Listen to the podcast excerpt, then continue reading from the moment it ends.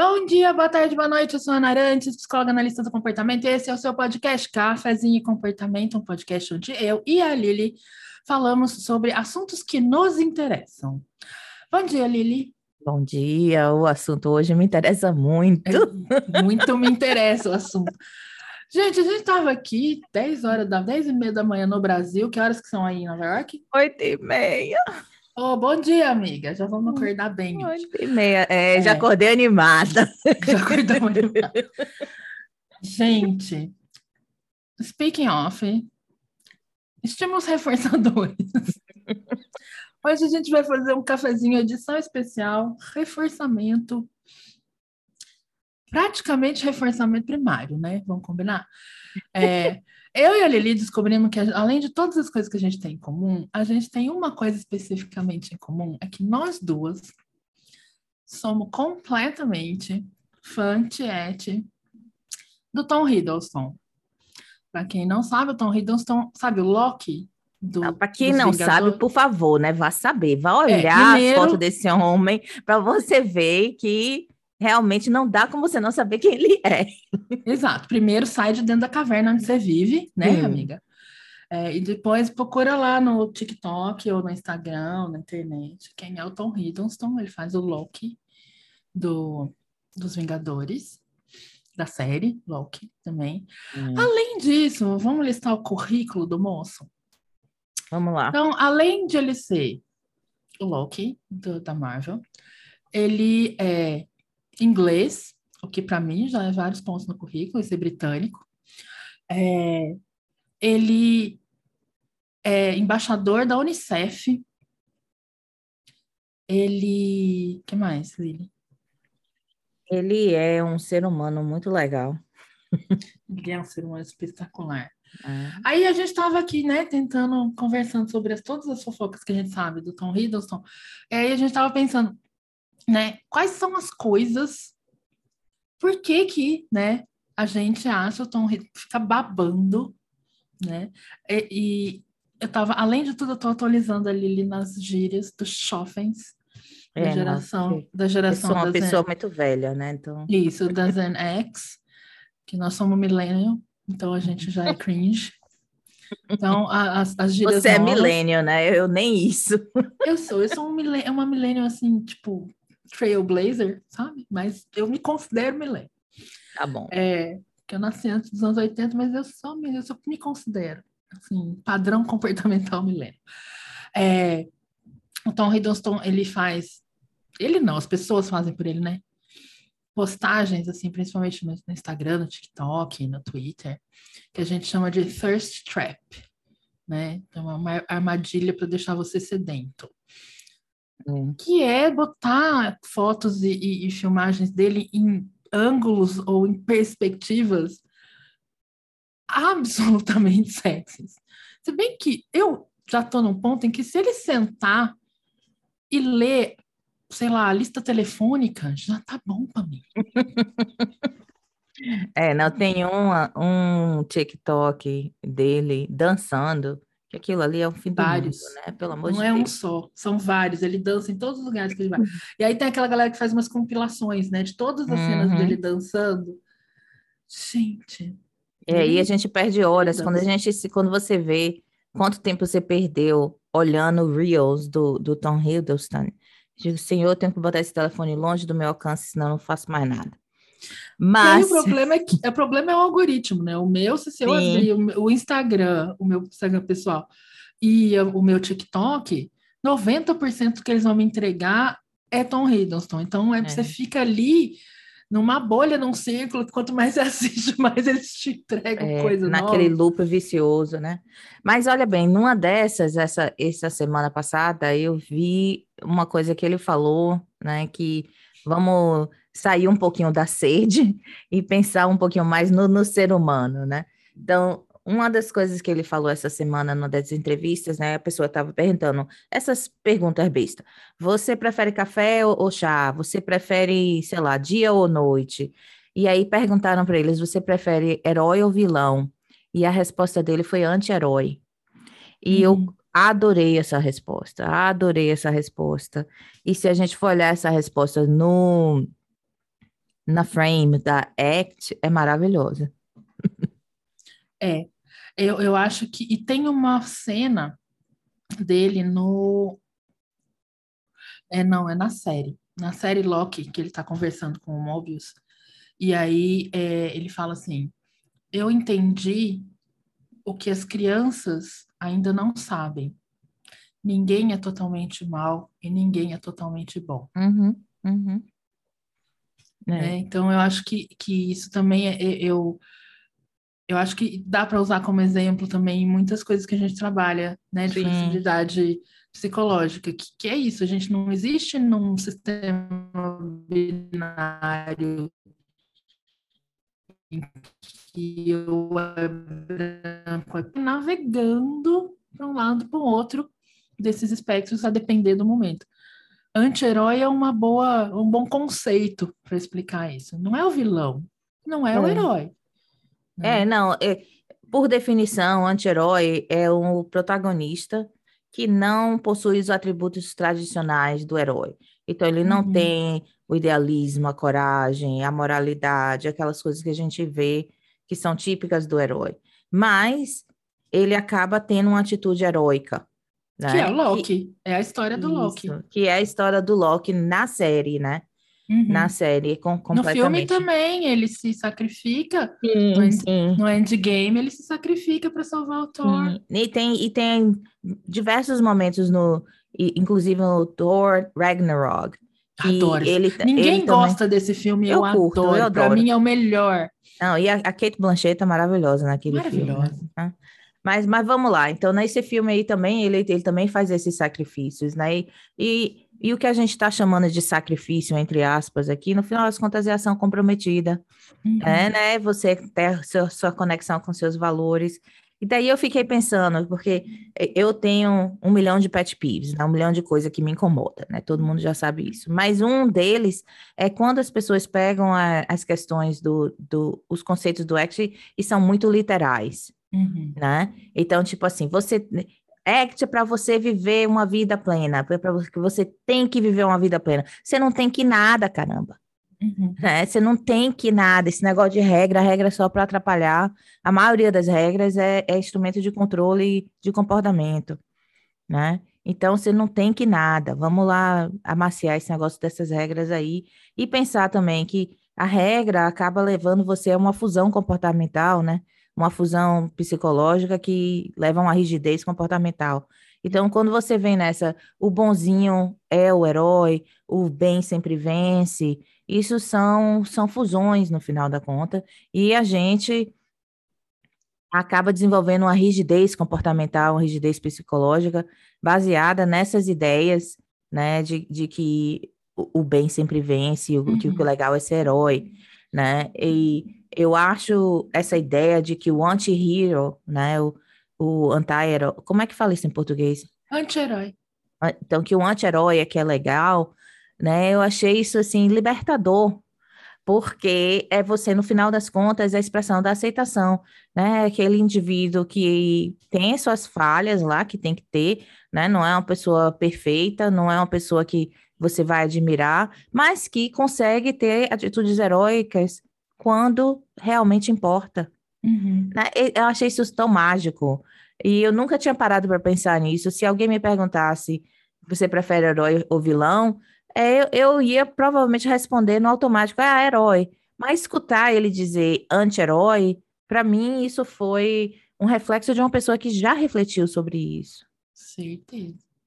Né? Então, outra, além de lindo, é inteligente. A outra característica dele é exatamente essa. Tá rolando uma trend no TikTok. Um, um TikToker desses que faz é, é, review de, de, de, filmes da Marvel, da cultura pop, cultura nerd. É, ele lançou essa pergunta. Ele falou assim: mulheres, me ajudem a entender. E aí ele botou uma foto do Loki e uma foto do Thor. Numa das imagens que estava sem camisa, o Tom, o Tom, aliás, o Chris, Chris Hemsworth, todo bombadão, assim, sarado, com aquela cara de mal. Assim, por que que é, mulheres acham o Loki atrativo e homens, né? Qual que é a diferença do male gaze e do female gaze aqui, me, me ajuda a entender. E aí choveu respostas, e as respostas são geniais. O TikTok, quando você faz uma curadoria boa, o TikTok é fenomenal para você descobrir essas coisas novas. Essa aí, prova ideia... de que eu sou velha, né? Porque eu não entendo o TikTok. Não, é, você tem que fazer uma curadoria boa e confiar no algoritmo. Mas é, é exatamente isso. Os homens vão dizer o mais atrativo é o Thor, porque o olhar masculino foi condicionado, ensinado que disposição, é, displays, né, exposição de é, força física, brutalidade, agressividade é o que é atrativo. Importante. Então, toda a gente foi, veja, o herói é esse monstrengo todo forte, todo agressivo. Isso é que é atrativo. Porque a gente a vida inteira foi exposta por produções culturais que foram feitas por homens, do ponto isso. de vista do olhar do homem. Para a mulher, isso não só não é atrativo, claro, a gente até olha e acha bonito, às vezes, né? Com diferentes graus de, de gosto estético pessoal, né? Que provavelmente também foram formados dentro da mesma lógica, né? Mas, para muitas mulheres, e ainda e cada vez mais parece hoje em dia, é, isso aqui representa é, agressividade, perigo. A gente olha para isso e a gente não quer chegar, pegar, conversar, botar, sabe, a cabeça no ombro e bater um papo. A gente Sim. olha para Tom Hiddleston e fala: Nossa, que pessoa meiga. O olhar dele é doce. A maneira como ele fala, ele fala suave. Ele é todo cavalheiro, gentil, né? Vamos discutir micro, pensar micro machismos e cavalheirismos em outro episódio. Mas vocês entenderam o, o e né, até se a gente for associar com as molduras que a gente faz com o Thor e com o Loki, né? O Thor é aquele que resolve as coisas no, no machado, no martelo, né? E, e o Loki, diversos momentos de todos os filmes, se mostra vulnerável. Uhum. Né? É. Então ele é realmente um cara, um character, né? Um personagem uh, approachable, né? Que você se, se consegue chegar, se sentir mais familiar, né? É, e aí era essa diferença que a galera estava discutindo sobre, né, o, o olhar feminino sobre, né, as coisas. Tanto é que, é, se a gente comparar filmes que têm diretores homens e filmes que têm diretoras mulheres, a gente vai ver a diferença até na escolha dos atores, até no casting do filme. Na escolha do ator, na na, como é que se diz, no, no costume design, né? Na, no, uhum. Um exemplo é Mulher Maravilha. Sim. O primeiro filme da Mulher Maravilha, você vê as Amazonas, elas, elas têm uma roupa que é, esconde a barriga. Porque, uhum. claro, se você está tá lutando, você quer proteger o lugar onde seus órgãos estão, né? Continua sendo uma roupa bonita, as pernas estão de fora, tudo lá, as mulheres continuam sendo lindas, maravilhosas, mas a barriga está coberta, porque se você está em luta, é isso que você faz. Uhum. Quando é. você é. vai no Justice League, que aparece as Amazônias, elas estão basicamente de biquíni. De biquíni. É. Quem é que vai lutar e... de biquíni, gente? Vamos combinar? Teve toda na, na primeira, no, no, primeiro filme da Mulher Maravilha, que foi dirigido por uma mulher, né? É, teve toda uma discussão sobre a bota da Mulher Maravilha. Sim né? Porque em muitos quadrinhos ela tá com um estileto, uma bota de, de salto agulha, sabe é. assim? E como, como é que, você vai luta? lutar com isso? Como é que você anda a cavalo com uma bota de salto agulha?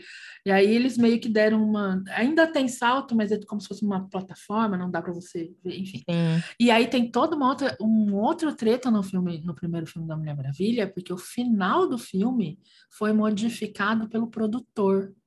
Não era o final da diretora. Ah, isso eu não sabia. Conta aí.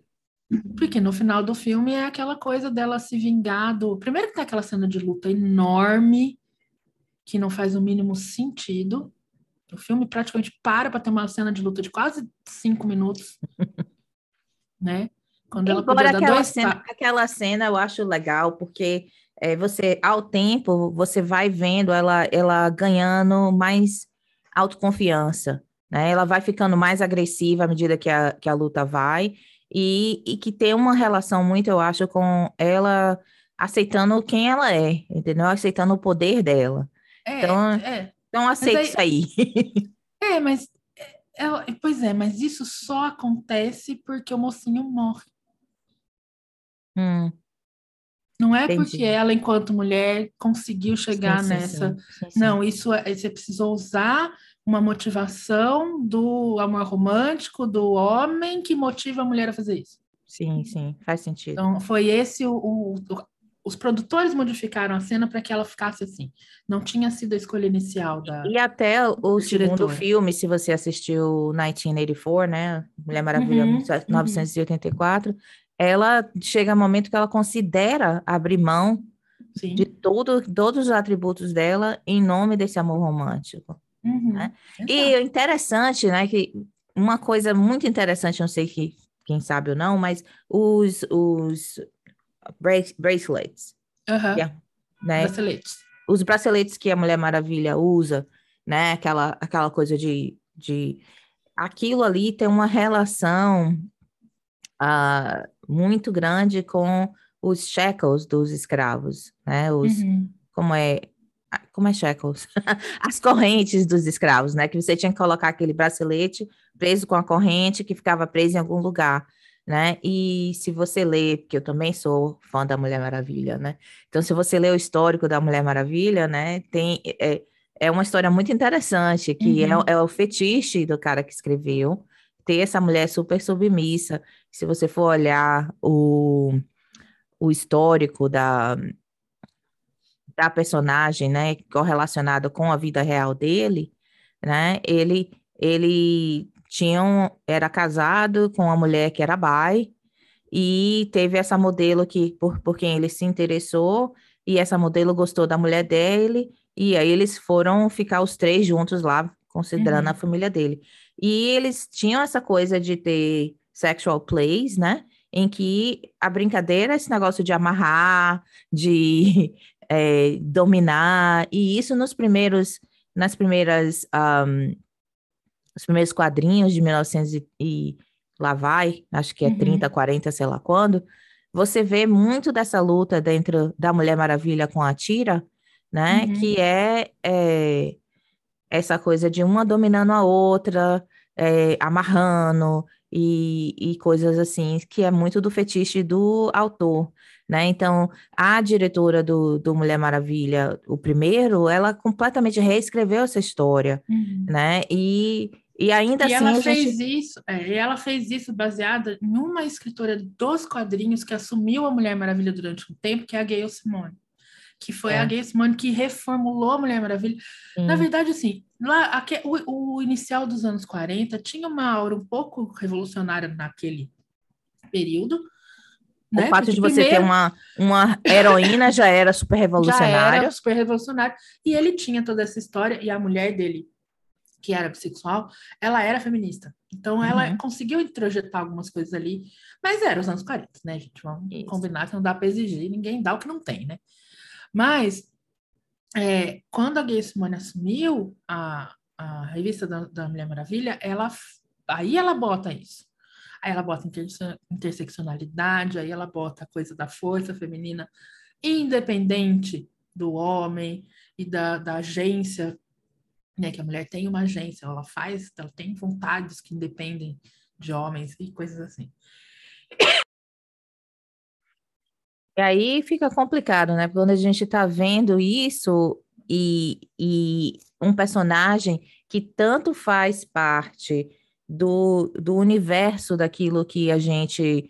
é, que um, um diretor começou, que a Mulher Maravilha voltou para a cena por conta da diretora, né? Ela começou com uma leitura, mas aí vem outros diretores que assumem essa leitura em outros filmes ah, correlacionados né? Que fica uma mistureba do caramba, né? E, e aí a gente tem que refletir quando a gente assiste esses filmes, o que é que a gente está vendo, né? No primeiro, é- essa releitura da Mulher Maravilha como uma pessoa que a melhor cena, né, do filme é quando ele, o, o Steve diz para ela, ah, a gente precisa de um, um homem para acabar com a, com a guerra, e ela fala: Eu sou o homem que vai acabar com a guerra, eu que sou o homem que vai resolver o problema. Na melhor cena ali é que ela diz: Por que, que tem que ser um homem, né? É, é. Não pode ser um ser humano qualquer. É, então tem, tem isso aí, uma, uma, uma in, leitura inicial que é super libertadora, que depois se, se mistura na leitura com os outros. Se você olhar a Mulher Maravilha no Justice League, até mesmo no Superman versus Batman, é, ela é um personagem diferente. Hum, sim. Né?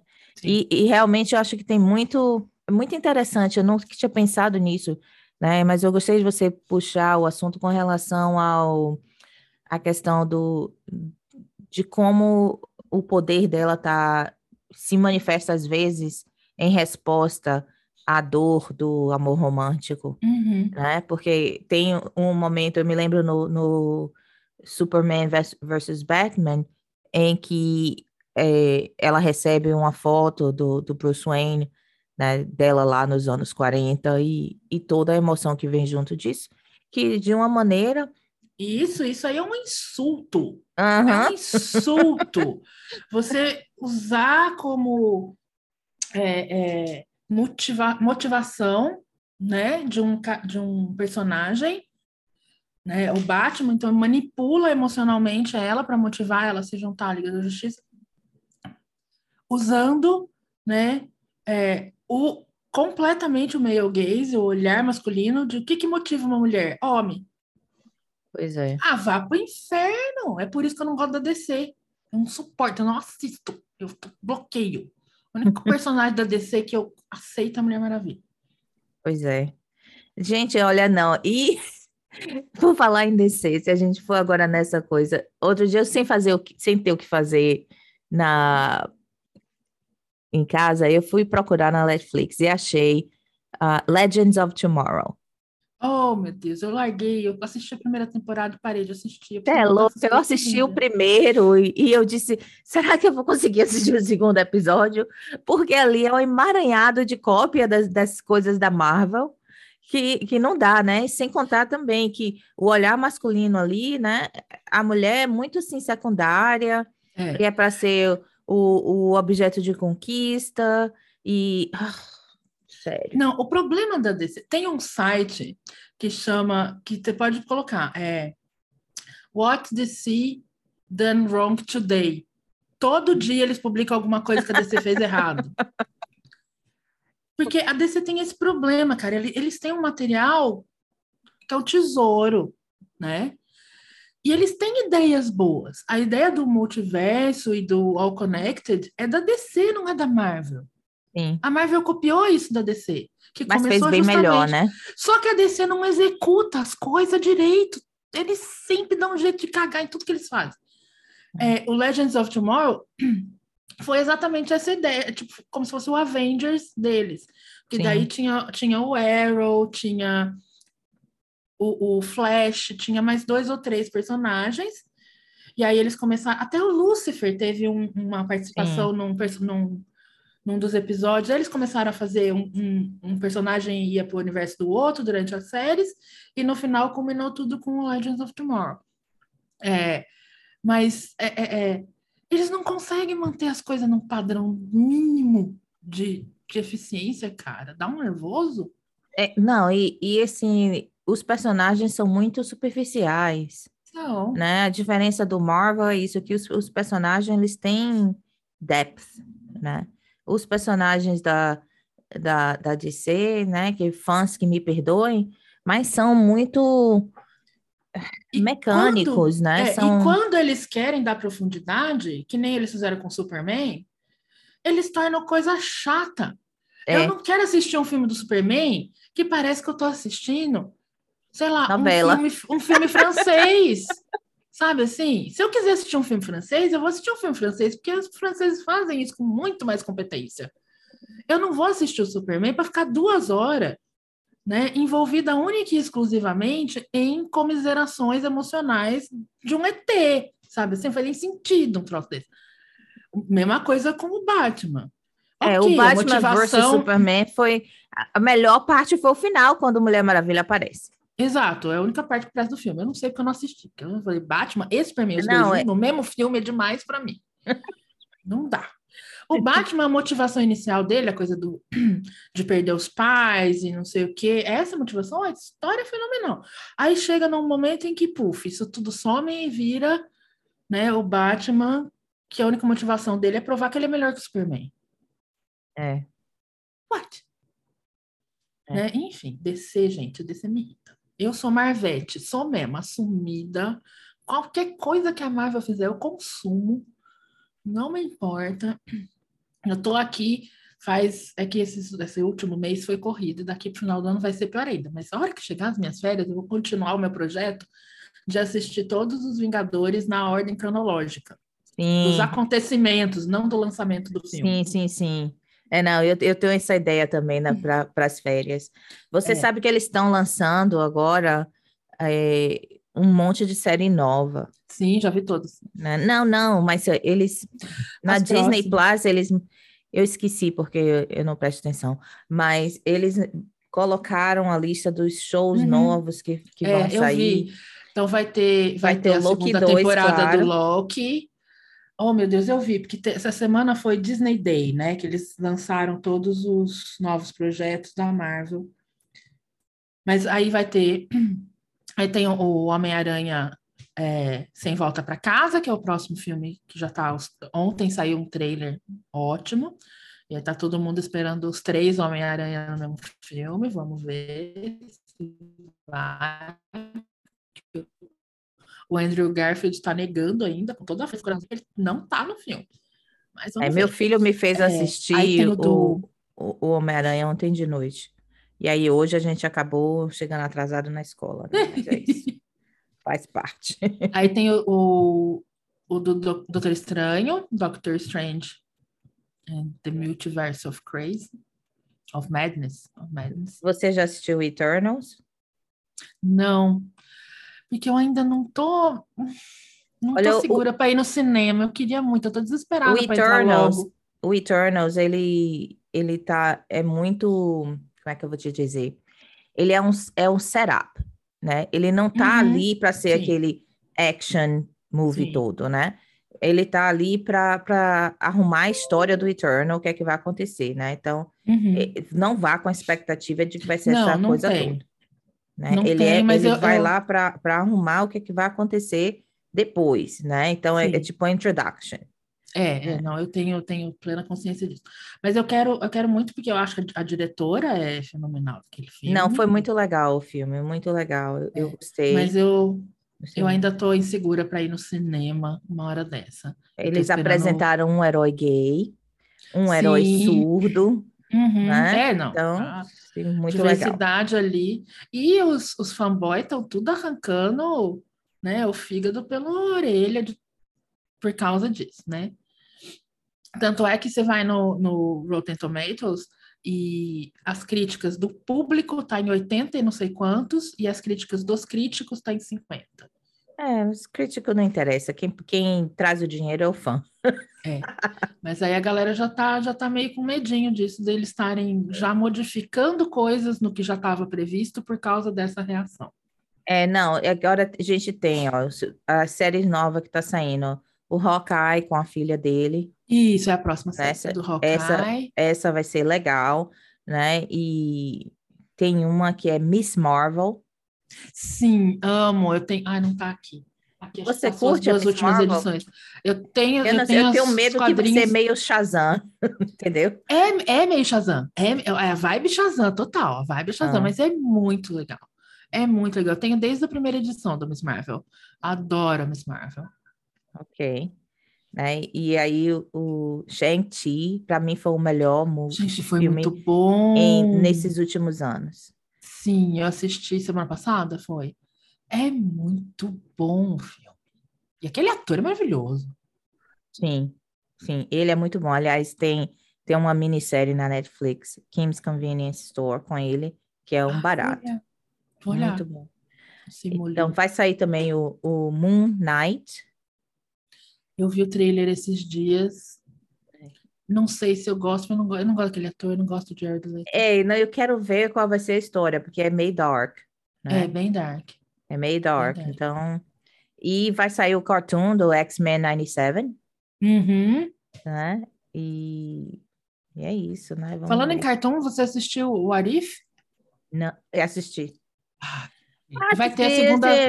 Assim, eu não assisti todos Ah, ainda. Meu filho tá no meu pé para assistir Tá, tudo. Mas eu assisti ah, todos. Eu não assisti todos ainda, não. Eu, eu parei no episódio do Iron Man. Que, aliás, também é outro, né? Se é Qual o pra falar- episódio do Iron Man? Porque ele se fode em todos. É, A série não, inteira. Não tem nenhum episódio. Ou ele morre, ou ele se ferra, ou ele morre. Ou ele morre e se ferra. Todos não, que tem, e tem outra, né? Se a gente tá falando de anti-hero, o... se- desculpa, meu telefone estava aqui ligado com o Google e aí deu nisso. Um, o telefone tá no mudo, mas uh, o Mas Google a Alexa não. ah, Ah, é, não tá. Então é isso. Então, o que acontece? O, se a gente está falando do Tom Hiddleston e do Loki, e como ele, o Loki é sexy sem ser musculoso, o outro é o Iron Man, né? Que vamos combinar, é outro que. É, É, é é- que é incrível como. Eu não sei. Sabe aquela coisa Tostines, o que veio antes, né? O, é, se, se é fresquinho porque vende mais ou vende mais porque é fresquinho? Porque eu nu- nunca vi tão perfeitamente um ator e Uhum, um personagem. Não dá mais para você separar Sim. o que, que é o Robert Downey Jr. e o que, que é o Iron Man. sim. Porque eu não sei se ele botou tanto dele no Iron Man ou se é, o Iron Man que mo- modificou o temperamento e a personalidade dele. Porque é, é, você vê, é, o- é- ele é o Tony Stark, o Tony Stark é ele. sim. Aquela coisa de, aquela arrogância, aquela coisa de eu sou bom, eu sou gostoso. É muito perfeito, ele é muito bom nesse papel. E, e ele tem aquela mesma coisa, né? De que eu sou bom, eu sou perfeito, e ao mesmo tempo ele é vulnerável. Sim, sim, é. É. A, a, a carreira dele foi uma montanha-russa, né? Ele teve problema com drogas, foi preso, enfim, fez um puta sucesso quando ele fez o, o Chaplin, e aí depois ele se afundou de novo, foi...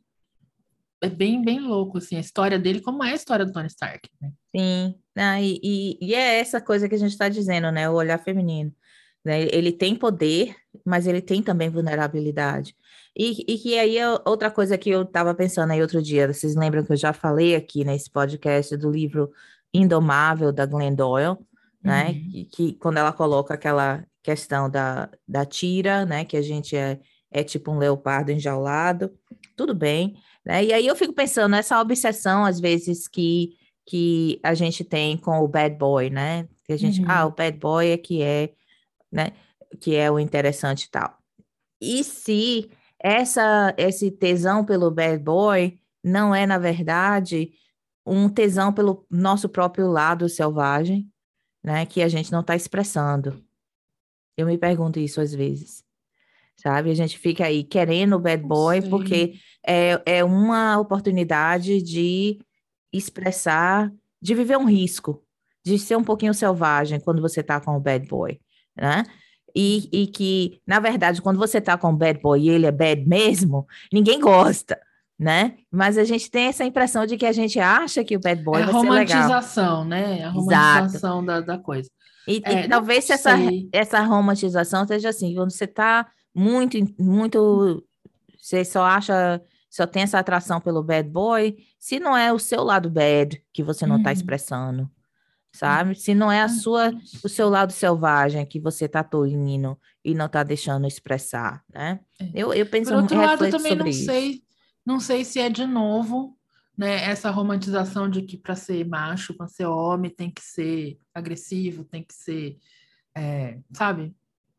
Uma coisa meio assim. Sim, eu não sei, né? Eu, eu nunca tive essa atração pelo bad boy. Muito pelo contrário, eu acho eu chato. já, amor. Não, eu já. Eu Você acho pensa, chato. Eu sou James sempre. Dean, É, não. Nossa, James Dean naquela moto com a com uma, como é que se diz, uma, uma t-shirt branca e aquele cigarro pelo meio do lábio assim querendo cair. Nossa, né? Então, Não. Mas é isso, né? É. Assim, é, ele tem aquela aparência sexy pelo pela vibe da selvageria, né? Do, do, do being wild, wild, né? Então, eu me pergunto às vezes se não é o fato de que o bad boy está, entre aspas, expressando o seu wild, que faz a gente achar ele atraente. E eu me Uhum. pergunto se não é um, se não é um chamado para a gente expressar o nosso wild também, que não necessariamente tem que estar atrelado à sexualidade. Mas é toda vez que você pensa, né, o que é que, que essa mulher é wild, né? É o quê? É uma mulher que faz o que ela quer.